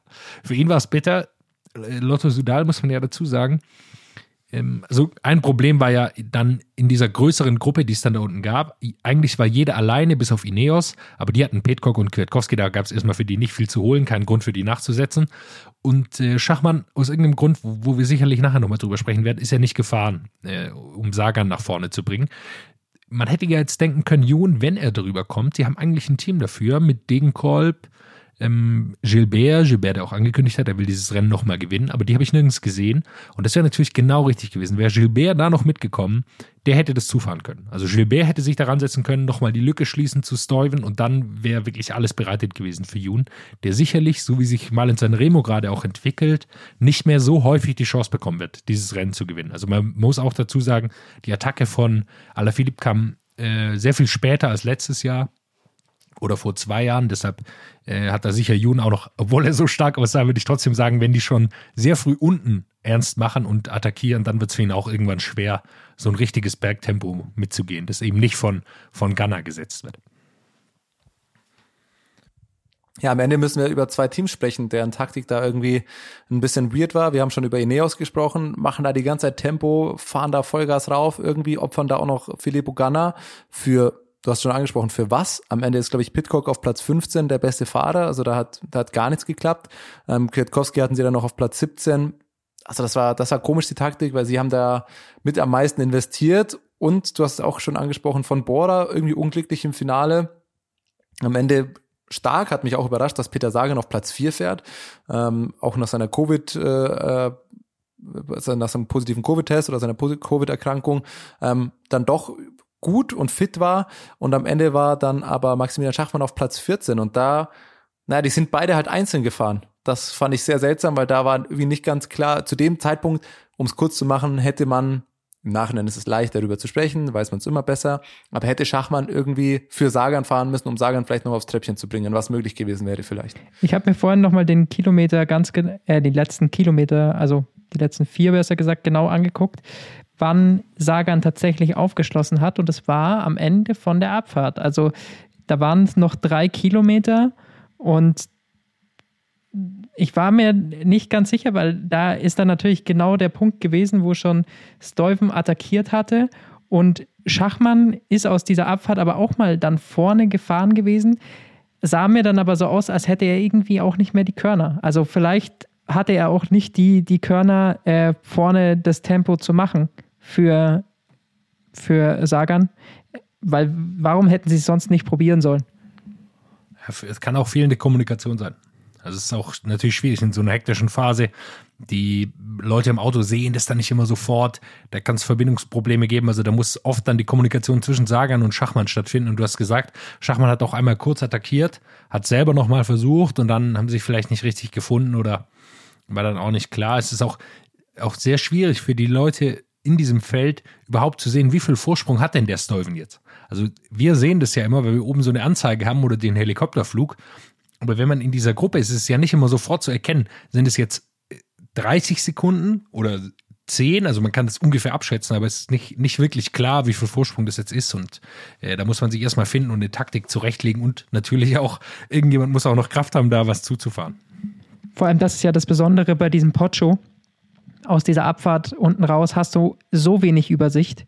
Also selbst Alaphilippe hat das gesagt, auch Pitcock, der ja direkt hinter Stuyven war, haben eigentlich nicht mehr gewusst, äh, wie weit es jetzt, dass hier Stuyven überhaupt attackiert hat. Die haben das dann erst unten auf der Geraden gesehen, dass der jetzt auf einmal ein Stück äh, weit weg ist aus dieser Gerade. Also sehr klug auch von, von Stuyven gemacht, da anzugreifen. Und deswegen kann ich mir auch vorstellen, ich, wie gesagt, habe das jetzt auch nur, indem ich nochmal ganz, ganz genau darauf geachtet habe, wann ist wirklich Sagan dazugestoßen. Wusste Schachmann das? Hat er es vielleicht erst am Ende gesehen, als Sagan an ihm vorbeigesprintet ist? Wussten es die sportlichen Leiter von Bora? Das sind ja alles so äh, Geschichten, die dann damit mit reinspielen. Nochmal zu der Story Tag, er hat es auch sehr clever gemacht, weil er attackiert kurz danach, nachdem Pitcock zurückkommt. Pitcock hat es versucht in der Abfahrt, sie sammeln ihn, es geht quasi fast schon raus aus der Abfahrt ins Flache und dann entsteht meistens eigentlich so eine Ruhe, weil jetzt erstmal niemand sich eigentlich berufen fühlt, vorne zu fahren. Und in dem Moment geht er raus und das ist immer dann ein Zeitpunkt, auch mal äh, schon mal gleich 50 Meter, 75 Meter zwischen sich zu legen. Und deshalb äh, auch noch eine These zu Ineos. Aus meiner Sicht war ihre beste Chance tatsächlich Filippo Ganna gewesen.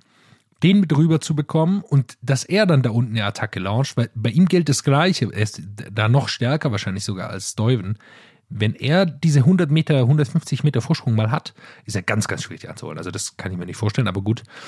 Sie haben auf die zwei gesetzt, so ganz weiß ich auch nicht warum, aber hat da nicht geklappt. Und ähm, ich, glaube, wir müssen noch mal zu diesem Sprint, auch warum niemand hinterhergefahren ist. Ganz kurz Klar, zu Philipp Ogana, weil ja, er hat er eine. Den haben sie halt komplett verbrannt. Ja, aber er hat eine Erklärung dazu abgegeben. Kann äh, eine Ausrede sein, kann aber auch äh, ja tatsächlich der, der, Wahrheit entsprechen. Er hat auf Instagram gesagt, ich wurde hier nicht verbraten, sondern er hat äh, das signalisiert, weil er ist mit einer Grippe äh, angereist an dieses Rennen und war nicht äh, ganz fit und hat deswegen sich da als Helfer eingespannt. Das war die offizielle Erklärung.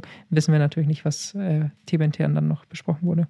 Er war auch zwischendurch in dieser zweiten Gruppe, die nach der Cipressa äh, äh, in der Abfahrt abgehangen wurde. Ein, ein, ein, Satz noch zu diesem Sprinter noch am Ende. Also klar war Caleb Youn auch dabei und alle haben auch natürlich völlig zu Recht auf ihn geschaut, aber äh, selbst wenn er nicht dabei gewesen wäre, wäre es nicht so leicht gewesen, jemanden zu finden, der dieses Loch zufährt, weil der, der dieses Loch zufährt, gewinnt nicht. Also man hat es dann gesehen, ganz am Schluss, Mathieu van der Poel zieht als erster und sprintet los und er wird übersprintet. Eiskalt von Wort van Art und Caleb Youn. Die, das ist nicht Alaphilippe so als erstes noch so zumindest ja, so ein bisschen gut, das Loch zufahren wollen? Das war sehr früh, aber also da hat man es nochmal gesehen. Der, der, der als erstes anzieht, der gewinnt, der kann dieses Rennen nicht gewinnen, weil das zu viel Körner kostet. Dafür sind die auf einem Level. Dafür sind die viel zu knapp beieinander.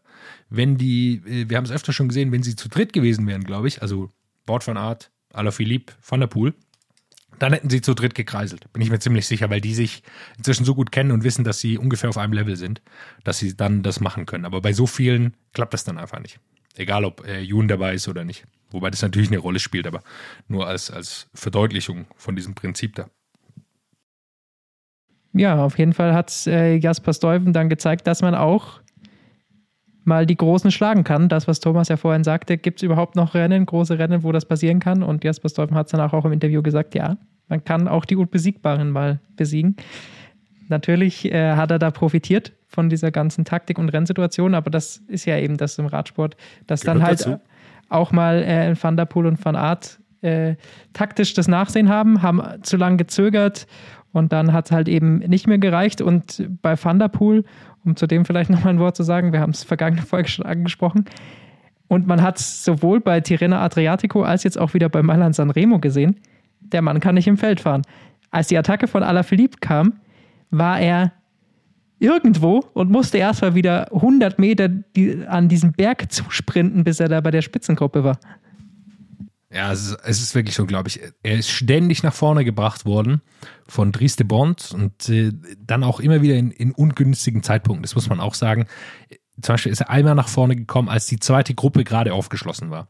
Dann war er vorne und wenn eine zweite Gruppe aufschließt, dann entsteht immer so ein Effekt, dass sehr viele Fahrer wieder nach vorne wollen, sehr viele Helfer wollen nach vorne und das bedeutet natürlich automatisch, dass wieder Leute nach hinten kommen. Also Bond fährt ihn nach vorne, er ist da, dann Schnitt auf den Helikopter, er ist wieder irgendwo hinten. Platz 50. Dann wird er wieder vorgefahren, wieder passiert das gleiche. Das ist wirklich unglaublich. Ich habe nicht so ganz verstanden, was da los ist. Er, ich stelle mir aber offensichtlich die, nicht. Die Situation von Dries Bond sehr herrlich vor. Der, der sich dann immer wieder da, oh, wo ist er jetzt wieder abgeblieben? Bleib doch mal beim Hinterrad, Junge. Da muss er sich wieder zurückfallen lassen und wieder Mathieu van der Poel nach vorne fallen. Also es war äh, sehr vor allem muss man sagen, Dries de Bond ist belgischer Meister. Das ist nicht irgendein, äh, jetzt hier irgendein Fahrer, den sie da auftreiben, sondern der hat ja selber auch ein paar Ambitionen. Und dann ist seine Aufgabe, Thomas, an dieser Stelle, nächster Jingle, nächste Kategorie für uns, wo du noch mal einspringen kannst. Darauf warte ich nur. Ich weiß jetzt nicht, ob ich. Pass auf. Also ich habe einen Grund, warum Van der Poel dieses Rennen nicht gewonnen hat. Ja, ich, ich, ich äh, hoffe, wir haben den gleichen. Darauf warte ich das ganze Dries de Bond ich, hat eine ja? Aufgabe gehabt in diesem Rennen, den Mann mit der weißen Hose nach vorne zu fahren. Danke.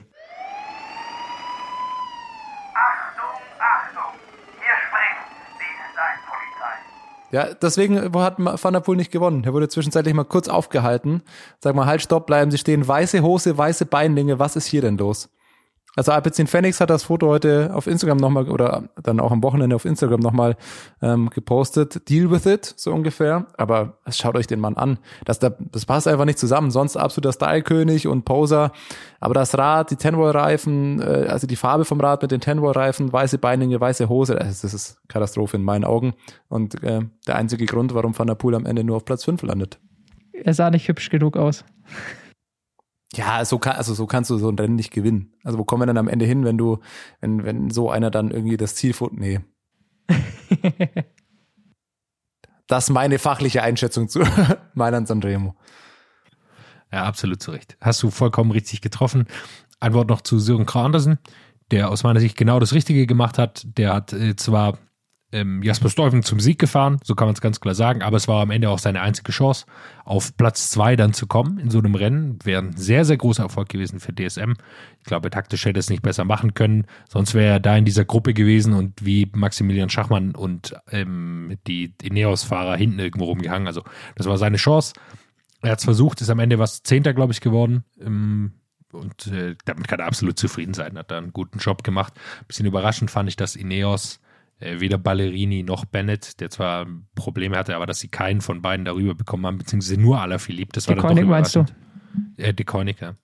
Äh, also Stiba nicht, nicht mehr dabei, Asgreen hat es ja nicht rüber geschafft, also da war nur noch Alaphilippe da und das war dann doch, dafür war seine Attacke ein bisschen zu schwach. Ja, und da hat er, äh, Sam Bennett hat, hat es auch äh, dann gleich zu erkennen gegeben. Also Alaphilippe äh, hätte wohl eigentlich vielleicht gar nicht attackiert, weiß ich nicht, ob das stimmt, aber äh, Bennett hat wohl dann im Poggio relativ schnell zu erkennen gegeben, ich kann das heute nicht. Und dann hat Alaphilippe die Attacke gesetzt. Also da, das war die Absprache. Aber normalerweise ist man das da von De Koenig natürlich gewohnt, dass sie da noch ein paar mehr Mitspieler haben, die da vorne genau. mit, mit rein können. Also jammern auf hohem Niveau, wenn man sagt, man hat nur noch alle Philipp im Finale dabei. Da werden die meisten anderen sagen, ja, okay, gut, damit, damit kann ich ganz gut leben. Aber für, für äh, Quickstep ist es natürlich schwierig. Oder schwierig, ist zu wenig dann wahrscheinlich am Ende des sogar. Ich glaube, dann ist zu Mailand Sanremo alles gesagt. Und wenn wir aber schon bei The Koenig Quickstep sind, gibt es noch ein Thema, das im Zuge von Mailand Sanremo endlich Streit, endlich äh, auch immer wieder diskutiert Kinder. wurde. Und zwar geht es um den Streit zwischen Deconi Quipstep und ähm, Bora Hans Grohe, um genau zu sein, zwischen den Teamchefs Ralf Denk. Ich glaube, nur zwischen den beiden Personen, ja. Von äh, Bora Hans Grohe, Ralf Denk und Christian Lefebvre. Christoph, ah ja, ja, Christian. Christoph Lefebvre von. Äh, heißt Patrick Lefebvre. Patrick. Ja. Ei, ei, ei. Wo, wo kommst du zu Christoph her? Christoph Laporte meinst du vielleicht? Christoph Lefebvre und Peter Denk. Ja, ja, so viel zum Thema Radsport. Man würde ja jetzt sagen, bei so, bei so Fake-Namen, dass sich die Leute so einen Schnauzer ankleben als äh, zur Tarnung, aber Ralf Denk hat natürlich schon einen. Was will man da stark. machen? Ah, ich weiß es nicht. Äh, Patrick Lefebvre natürlich. Weiß ich nicht, wie ich auf, auf Christoph, Christian, wie auch immer komme. Patrick Lefebvre, bekannt, dass er auch gerne mal äh, schnell ihm die Wutschnur reißt und äh, so ist es jetzt. Die Wutschnur, jetzt reicht es aber langsam. Hutschnur. Aber das dachte das war sogar ein be bewusstes Wortspiel, oder? Oder war das ein Versehen? Ich sage nichts dazu, sondern rede einfach weiter in dieser Situation. Patrick Lefebvre hat sich beschwert, dass Ralf Deck wohl. Christoph. okay. Okay, ich hoffe. Können wir jetzt hier wieder über Inhalte sprechen? Absolut. Mach weiter. Ralf Denk soll wohl Remco Evenepoel, der Name ist richtig, das weiß ich, ähm, sich ins Team Bora holen will, beziehungsweise vielleicht sogar das komplette Decoyne Quickstep Team übernehmen will. So hat es Patrick Lefebvre dargestellt. Er hat noch keine Sponsoren oder noch nicht genügend Sponsoren für das kommende Jahr. Deswegen ist so Decoyne Quickstep ein bisschen im Wandel und noch sehr unsicher. Bis Ende März ähm, soll es da mehr Sicherheit geben. Aber von meiner Seite ist es dann natürlich auch logisch, dass andere Teams an solchen Leuten wie Remco Evenepoel auch Interesse äußern. Das hat wohl Ralf Denk getan. Patrick, äh, Patrick Lefebvre war, jetzt habe ich wenig verunsichert, ja, ja. Äh, Patrick Lefebvre äh, hat das aber nicht so gut gefallen und hat sich da öffentlich sehr, sehr äh, wütend geäußert. Patrick Lefebvre mit seiner alten diplomatischen Art hat da ganz ruhig ja, gesagt. In sachlicher ja, Manier. Ralf, komm, jetzt beruhigen wir uns mal. Ja, gut, also dass er wütend ist, wenn jemand Remco Evenepoel haben will, verständlich. Dass Ralf Denk Remco Evenepoel haben will, ebenfalls verständlich. Und äh, ja, da, also, dass Ralf Denk jetzt komplett Decone Quickstep übernehmen will, da weiß ich nicht, äh, wie das funktionieren soll, aber ja, sowas passiert. Äh, Leute interessieren sich für andere Fahrer. Es ist nur wieder, wieder mal ein Zeichen dafür, wie merkwürdig Radsportverträge sind, dass man mit äh, Fahrern Verträge schließen kann obwohl man noch gar keine Finanzierung für diese Verträge hat und die Teams quasi so lange das aussitzen können und die, die Fahrer nicht. Die Fahrer sind darauf angewiesen, dass das Team weitergibt und dürfen dann erst im November verhandeln. Für Remco Evenepoel ist es jetzt kein Problem, aber es gibt einfach sehr viele Fahrer dort. Dort zum Beispiel Yannick Steimle, ähm, der jetzt schwer gestürzt ist, ähm, wo ich, ich glaube, dass sein Vertrag ausläuft und äh, da will man natürlich einfach früher Gewissheit haben, ob es da weitergeht. Das finde ich eher die, die, Verrücktheit, da haben wir hier schon öfter drüber gesprochen, dass da Fahrer einfach einen Vertrag, einen Vertrag, für drei Jahre unterschreiben, aber das Geld nur äh, vom Team, von Teamseiten aus nur für ein Jahr da überhaupt da ist. Aber zwei Punkte, die ich dazu sagen will. Also zum einen ist natürlich der Punkt, wie, wie es Ralf Denk auch schon sagt, jedes Team will theoretisch Remco. Also klar, wenn der irgendwie zu haben ist, dann hat da jedes Team Interesse dran. Deswegen ist es sehr legitim, also ein Team wie Bora Hans Grohe dann mal danach zu fragen. Ähm, er hat ja selber auch gesagt, es ist totaler, äh, totaler Quatsch, dass er das ganze Team De Koenig übernehmen will. Er hat ja schon ein Team. Wie, wie soll das denn überhaupt funktionieren? Und der andere Punkt, das, das Einzige, was ich daran spannend finde, ist, wie Bora für nächstes Jahr plant, weil Peter Sagan das Vertrag läuft Ende diesen Jahres aus und ähm, das war mein erster Gedanke, als ich das gelesen habe, dass Ralf Denk wohl auch öffentlich schon bekundet hat, dass er Interesse hat, Remco zu holen. Das, da bin ich ehrlich gesagt eh schon gespannt, was passiert mit Peter Sagan. Bekommt er nochmal einen Vertrag bei Bora? Das ist ja ihr Aushängeschild, der top bezahlte Fahrer, auch mit der Grund, warum der Radhersteller da mit ins Boot geholt wurde. Das ist ein ganzes Konstrukt. Ich könnte mir aber vorstellen, hm, dass bei Bora auch schon entweder die Alternativen überlegt werden, was ist, wenn Saga nicht mehr im Team ist, dann wird Geld frei, dann muss man vielleicht andere Sponsoren holen oder wie auch immer, bleibt dann der Radsponsor. Ähm, und dann wäre es natürlich vielleicht die Überlegung, so könnte ich mir das vorstellen, dass man bei Border sagt, alles klar, die Ära Sagan ist jetzt bei ihnen vorbei und man holt sich den nächsten Topstar irgendwie ins Team. Und da wäre Remco Evenepoel natürlich einer, den du holen kannst, mit dem du Sponsoren locken kannst. Ähm, insofern war das mein erster Gedanke, ob das vielleicht Borders Plan ist, ähm, dass Remco Evenepoel einfach Peter Sagan beerbt die schlechteste Überlegung.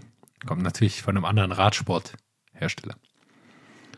Also die, oder? Die Konig fährt doch ein anderes Rad als Bo. Nee, die fahren dieselben. Ja? Das sind die zwei ah, Teams, die, die Specialized fahren. Da lag ich daneben. Dann umso besser. Dann passt ja. Ja, also es ist auf jeden Fall noch nicht viel bekannt dazu. Ralf Denk hat sich öffentlich dann geäußert, hat gesagt, er will da keineswegs hier irgendwas übernehmen, aber es ist doch ganz normal, dass man hier einfach um große Talente einfach mitwirbt. Das äh, wird sich nicht verhindern lassen. Und dann hat er noch einen schönen Satz hinzugefügt, äh, mal schauen, ob es zu Handgreiflichkeiten mit Patrick Lefevre kommt. das wäre was. Da frage ich mich, wenn, wenn Radsport irgendwie be bekannter, bedeutender, was auch immer wäre. Dann bräuchte jetzt mal sowas wie dieses, was früher gab es doch mal TV Total Promi Boxen, sowas, oder? Patrick Lefebvre gegen Ralf Denk, mal kurz eine Runde im Ring, kommentiert von äh, Frank Buschmann oder was weiß ich. Ah, das wäre, das wäre richtig schön trashig. Das würde, das, das würde ich mir sofort anschauen. Sind wir schon wieder bei einer äh, Szene aus dem vergangenen Jahr, oder? Hey you. Nee. Rums. Ich hab, Endlich mal wieder Faustschläge. Ich habe ich hab auch noch an einen sehr emotionalen Teammanager gedacht, den ich, den ich zuletzt gesehen habe. In Eurosport-Übertragung, äh, jeder kennt es, der ja. Radsport anschaut, läuft ja immer diese Top 5 Clips und die zeigen sehr gerne, Eurosport natürlich französischer Sender, die zeigen sehr gerne den Tour-Etappensieg von Thibaut Pinot 2019. Und da steht Marc Madiot, äh, steht aus welchem Grund auch immer, äh, direkt an der Ziellinie. Wie bitte? Was hat das? Der Chef von FDC. Genau, ja. Nur genau. kurz zur Einordnung. Ja, ja äh, der steht da, äh, kurz hinter der Ziellinie. Und der, da hat man das Gefühl, jetzt äh, fliegt aber gleich seine Augen raus, so laut schreit er. Also das habe ich noch nie gesehen. Der brüllt Thibaut Pinot zum Sieg und rastet komplett aus. Und ich glaube, da, wenn ihm jemand Thibaut Pinot zu dem Zeitpunkt aus wegkaufen wollte, da will man nicht in der Nähe gewesen sein. Der hat den gefressen. Aber der könnte auch dann Ringringer, Ringrichter machen. Das ist mein Vorschlag. Marc Madio. Oh, Jungs, wer von euch ist gut in Photoshop? Weil das Bild will ich sehen. Können wir so einen Boxkampf machen, wo Ralf Denk und Patrick Lefebvres Köpfe auf zwei Boxer montiert sind und Marc Madiot als Ringrichter? Wenn einer von euch halbwegs fit in Photoshop ist, bitte. Ich kann mich mal Hoffentlich probieren. dann zu sehen in zwei Tagen auf Twitter oder Instagram, wenn wir die Folge dann äh, posten. Ähm, das wäre mein Vorschlag dazu. Ansonsten haben wir dann, denke ich, noch ein Rennen, über das wir äh, kurz sprechen wollen. Ähm, das ist die, die Katalonien-Rundfahrt. Äh, war heute, also wir nehmen am Montagabend auf, war heute die erste Etappe, am Dienstag dann das Zeitfahren. Ähm, und da ist schon ein bisschen was passiert. Vor allem finde ich spannend, mit was für einem Team Ineos bei dieser Rundfahrt ist. Das ist äh, ein Team, mit dem du zur Tour de France fahren kannst, mit Richie Port, Carapaz, Adam Yates, Garen Thomas, Rowan Dennis, Luke Rowe. Also das ist, das ist unfassbar. Der, oder? Ja, jetzt habe ich, hab ich gesagt, genau. Ah, genau ja. ähm, Castrovejo ist noch dabei, den habe ich noch nicht genannt. Aber es ist ein unfassbar, unfassbar starkes Line-up für, für diese Ein-Wochen-Rundfahrt. Ähm, ansonsten das, das könnte, glaube ich, sogar die, die, das, die Tour-Truppe sein, oder? Äh, das also kann gut sein, dass das die, die Tour-Truppe am Ende wird. Vielleicht, Yates, ja. Carapaz, das sind doch die, die und äh, äh, Theo. Ja, Egan Bernal. Wollen sie noch ah, stimmt, Bernal fährt der Giro, richtig. Bernal fährt Giro. Ja. Also, richtig, richtig. Ich glaube, bis auf. Äh, ah, das kann sein, dass sie das Team da schon das, mal checken. Könnte das schon exakt die Truppe sein. Castroviejo ist immer dabei, Lugro immer. Ah, ich bin gespannt, was Ineos da jetzt bei der Woche, weil ich glaube, die wollen langsam mal was zeigen und wollen, wollen auch ernst machen. Fährt Kwiatkowski äh, vielleicht noch Tour? Ja, das, das kann sein, dass sie die noch so Punkte, aber ja. für wen ist halt die Frage. Wenn dann für Rowan Dennis. Also, Könnte ich mir vorstellen. Castroviejo ist eigentlich immer dabei. Der ist einfach zu wichtig weil der, der sehr stark einfach ein guter Zeitfahrer ist, der, der alles kann. Entschuldigung, Thomas. Ansonsten, alles gut. Ansonsten ist es eben die für ein paar Fahrer der erste Auftritt in dieser Saison. Ähm, unter anderem Carapaz ist, glaube ich, dieser noch nicht gefahren. Mark Hirschi steigt endlich in die Saison ein und auch, und äh, das der Bogen ist zur ersten Etappe heute, Lennart Kemner hat seinen ersten Auftritt in dieser Saison gezeigt und das durchaus gut. Er war dann dieser Vierer-Spitzengruppe heute, die dann äh, ins Ziel gekommen ist, ist aus dieser Vierergruppe dann nur in Anführungszeichen Vierter geworden, aber hat wertvolle 16 Sekunden auf äh, alle anderen GC-Fahrer da geholt. Ähm, es waren zwischenzeitlich auch schon mal 30 bis 40. Da habe ich mir schon gedacht, hm, ob das nicht ein bisschen, naja, unclever ist von den äh, Konkurrenten, einem wie Lennart Kemner, der, naja, dann doch äh, Ambitionen hat, vielleicht auch aufs GC, da so viel Zeit schon zu geben am Ende haben die sich dann fast ein bisschen verkalkuliert, weil dann ab ein Kilometer Verschluss äh, da ein bisschen das Taktieren losging. Aufgrund da von Lennart Kemner, das muss man dazu ja, sagen. Ja, Lennart Kemner hat ja. nochmal attackiert, ist nicht weggekommen und dann ging das Taktieren los. Und da habe ich mir fast gedacht, da hätte Kemner jetzt im Nachhinein vielleicht besser versucht, okay, hey, er zieht da jetzt einfach durch, scheißegal, den Sprint gewinnt er eh nicht. Da waren äh, andere Fahrer dabei, die da stärker sind als er, aber er, er macht einfach nochmal Tempo, um einfach möglichst viel Zeit da ins Ziel zu retten bin sehr gespannt auf das Zeitfahren morgen. Äh, Kemner ist ja auch ein guter Zeitfahrer. Ähm, also das Wintertraining scheint sich ausgezahlt zu haben bei ihm. Er ist in guter Form. Ähm, und am Ende hat er eben diese, diese 16 Sekunden ins, ins Ziel gebracht heute. Sieger auf der ersten Etappe war dann Andreas Krohn von Lotto Sudal ähm, vor Luis Leon Sanchez ähm, und Kemner dann eben auf Platz 4. Und genau, das zu Katalonien-Rundfahrt. Sieben Etappen sind es da auch eine Woche. Morgen dann am Dienstag das Zeitfahren, das dann sicher Aufschluss geben wird. Und zur Etappe heute, wir können jetzt leider keinen Jingle einspielen. Es ist Zeit, dass diese Rubrik mal wieder kommt. Wir haben es, wir schnachnasen, haben es immer noch nicht geschafft, einen Jingle zu produzieren. Er wird irgendwann kommen. Wir müssen wieder über Mensch Movie Star sprechen. Heute wieder eine Rundfahrt in Spanien. Sieben spanische Fahrer im Team. Der ganze Etappe Tempo gemacht für Platz 8 am Ende für Valverde. Das Team hat sich schon wieder selber da zerschossen. Also am Ende muss man sagen, Movistar eins von nur drei Teams aus der World Tour, das dieses Jahr noch keinen Sieg geholt hat. Äh, das ist ansonsten nur Wanty Gobert. Gut, die haben jetzt vielleicht auch nicht die ganz guten Ansprüche. Astana hat das auch mehr. noch. Die holen auch keinen mehr. Astana, die haben immer Platz zwei und Platz drei bei Paris-Nizza geholt. Movistar, ihr bestes Ergebnis in dieser Saison bisher ist der fünfte Platz bei Etappe 6 von Terreno Adriatico. Und jetzt sind sie in Spanien ich glaube, die haben ordentlich Druck, langsam doch mal was zu zeigen. Ähm, auf der ersten Etappe haben sie mal wieder komplett verkackt, wenn man das mal so sagen darf. Also man muss dazu sagen, Movistar, die war noch nie berühmt dafür, sehr, sehr viele Etappensiege zu holen. Das ist einfach nicht, was sie können. Klar, früher mit Valverde ein paar mehr, aber das, dafür sind sie nicht bekannt.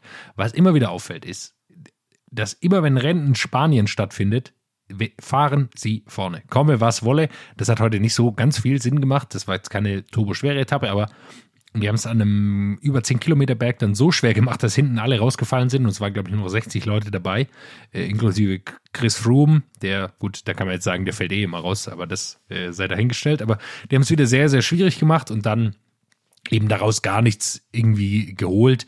Dann ist unten diese kleine Ausreißergruppe gegangen. Auch das haben sie nicht verhindert. Also es hat hinten und vorne nicht so ganz taktisch einfach keinen Sinn gemacht, was sie getan haben. Sie haben dann teilweise sogar die Nachführarbeit zu der äh, Ausreißergruppe, zu dieser kleinen, die dann gegangen ist, äh, blockiert. Also sind immer wieder ins Hinterrad gegangen, dass sie nicht wegfahren, sodass sich die Ausreißergruppe bilden konnte. Also ich habe nicht verstanden, was sich da abspielen sollte, aber gut, das bleibt, bleibt wohl für immer verborgen. Sie waren im Fernsehen. Ja, sie waren im Fernsehen. Die große Bühne der Katalonien-Rundfahrt. Aber okay, in Spanien mag das alles einen größeren Stellenwert haben als, als hier bei uns. So ganz Sinn hat es natürlich nicht gemacht. Und Valverde Dafür waren dann viel zu gute Sprinter auch noch da dabei. Also Smith äh, zum Beispiel, der dann den Sprint aus dem Feld gewinnt, der da einfach, wo man schon von vornherein wusste, der ist so viel schneller als Valverde. Er ist unglaublich. Am Ende hat Froome wieder ein paar, paar Minuten heute kassiert. Ähm, ich weiß jetzt gar nicht, ich muss tatsächlich mal kurz nachschauen, wann ist sie ja mit acht Minuten Rückstand ähm, heute schon ins Ziel gekommen. Äh, sehr, sehr früh schon zurückgefallen. Da passt vielleicht ganz gut. Es kam die Woche wieder in einem Artikel raus der zumindest die 20 bestverdiensten Radfahrer äh, der Welt, die führt Chris Froome an mit einem 5,5 Millionen Vertrag. Am Ende mehr als doppelt so viel als Bernal, als Alaphilippe, als Wout van Aert, als Carapaz, als Van der Poel, als Roglic. Ja, das sind ein paar Leute, die deutlich, deutlich weniger verdienen. Ähm, man muss es nochmal sagen, an Leistung ist dieses Gehalt offenbar nicht wirklich geknüpft. Thomas du wieder glaube, mit seinem Froome-Hate hier. Aber ich bin Nein, das hat, äh, ich, ich, will weg von diesem Hate. Das, also das, ich weiß, da habe ich ein bisschen eine Kerbe geschlagen, aber das zeigt mir einfach noch mehr, dass das finde ich komisch im Radsport. Das zeigt halt noch mal mehr, wie sehr der Radsport einfach eine fahrende Werbeveranstaltung ist, weil nicht die Fahrer am besten, am meisten verdienen, die am besten fahren. Wenn ich mir das anschaue, Pogacar, gut, der ist jetzt der zweitbestverdienste, der, das ist aufgrund seiner Leistung, ähm, aber das, das zeigt einfach mehr, Froome verdient so viel Geld wegen seines Namens, wegen seiner Folge, wegen sein, mit der Werbung, die du mit ihm machen kannst, das Aushängeschild, das er ist, die Leistung wird er nicht mehr bringen. Also wenn ich, wenn ich mir vorstelle, Primo Roglic verdient nicht mal die Hälfte von ihm, das ist äh, aus Leistungsgründen schon Wahnsinn. Sportverträge werden immer für die Vergangenheit äh, oder man wird dafür die Vergangenheit bezahlt, nie für was in den nächsten zwei Jahren. Ja, so ist halt, so, aber ja, so ist die, so ist die Realität. Ähm, zudem, äh, alles, was ich gelesen habe, also ich, ist trotzdem noch wahnsinnig viel Geld, weil es scheint nicht so, dass er überhaupt irgendwas gewinnen könnte in, in, in diesem Jahr. Weder, also ganz zu schweigen von der Grand Tour, nicht mal, glaube ich, eine Etappe in der aktuellen Form hat er irgendwie eine Chance zu gewinnen. Ähm, so wie ich es aber gelesen hatte oder gehört hatte auch, ähm, hat er auch sehr viele leistungsabhängige Boni in diesen 5 Millionen drin. Also es ist nicht das Grundgehalt, das er bekommt, sondern da ist auch noch viel leistungsabhängig, sei es drum. Äh, er fährt auf jeden Fall nicht so, dass ich, äh, dass man große Angst vor ihm haben muss. Sondern Dan Martin und so, die fahren da schon deutlich besser berghoch und auf die muss man eher blicken. Und Michael Woods, das sind die Leute, mit denen Israel Startup Nation jetzt äh, gewinnen kann oder Etappensiege holen kann. Ja, ansonsten bin ich da bei Katalonien hauptsächlich gespannt, ähm, was Lennart Kemner da noch zeigen kann. Äh, das ist auch, ähm, auch Borans Grohe ist da mit einem, äh, mit einem ganz, ganz guten Team am Start. Der erste Auftritt jetzt, glaube ich, wie ich das auch gesehen habe, von ähm, Wilko Keldermann für Borans Grohe. Ähm, da bin ich auch gespannt. Wer wird da, für wen wird Bora jetzt dann fahren? Je nach Zeitfahren morgen vielleicht wird man sehen, wenn Kemner da einen guten Auftritt hinlegt, den ich ihm zutraue. Äh, vielleicht morgen sogar schon ins Führungstrikot zu fahren, wie auch immer. Ähm, bin ich gespannt, was äh, ich, also meine These ist einfach, Kelder, äh, am Ende wird Kemner der Fahrer von Bora, der da aus GC für den gefahren wird und dann bin ich sehr gespannt, was er da bei so einer Einwochenrundfahrt zeigen kann bisschen Respekt hatte Ineos schon, weil sie am Ende nochmal gefahren sind. Am Ende wollten sie es ein bisschen ja. kleiner halten. Da wollten sie ihm noch keine Minute schenken. Die, genau, das haben wir auch gedacht. Als diese 45 Sekunden da, das waren ja, glaube ich, vier Kilometer vor Ziel oder so, ähm, dran gestanden sind, habe ich gedacht, oh, hoppala, Vorsicht, weil, also 40 geht, Sekunden darfst du Kemner auch so eine Etappe nicht schenken. Genau, es geht nur eine Woche und ähm, wenn Kemner dann noch sagen wir mal, 15 Sekunden auf Carapaz rausfährt, der vielleicht aktuell in der besseren Form ist als Garen Thomas, oder auch nochmal 20 Sekunden auf jetzt rausfährt, dann ist es äh, doch über eine Minute und dann wird es doch vielleicht doch schwieriger. Aber so haben sie es alles geklärt und äh, wird spannend zu sehen sein. Ist eine spannende Rundfahrt. Sehr viel Berge, sehr viel Hügel. Gut. Im Zweifel ist es morgen schon beim Zeitfahren ganz anders, als wir gesagt haben. Wie meistens, wenn wir irgendwelche Prognosen oder so treffen wollen. Und wahrscheinlich bis viele diese Folge hören, ist das Zeitfahren schon durch. Insofern alles schon wieder ganz anders. Aber dass diese Woche die Rundfahrt die es anzuschauen gilt. Ansonsten, das muss man vielleicht noch sagen, wenn wir es nach vorne schauen, ähm, Paris-Roubaix steht vor der nächsten Absage eventuell. Es ist, äh, kamen heute viele Berichte, dass äh, eben genau in der Region, ähm, wo das stattfinden soll, die Krankenhausauslastungen schon sehr, sehr hoch sind. Und ähm, ja, was die französischen Medien da heute dargestellt haben, liest sich das tatsächlich eher nach einer erneuten Absage. Weil man sagt, man kann das da einfach nicht durchführen die Rennen, die jetzt stattgefunden haben, vor allem auf italienischem Boden zum Beispiel, hatten da einfach andere Zahlen. Ähm, der Grund ist dann der, dass man sagt, ja, man kann nicht, wenn die Krankenhäuser eh schon sehr stark an der Auslastungsgrenze sind, dann noch Radrennen fahren. Was passiert, wenn da einer stürzt und der dann ins Krankenhaus muss? Und ähm, ja, die, ich denke mal, die Corona-Zahlen haben die meisten irgendwie im Kopf. Das ist einfach der Faktor.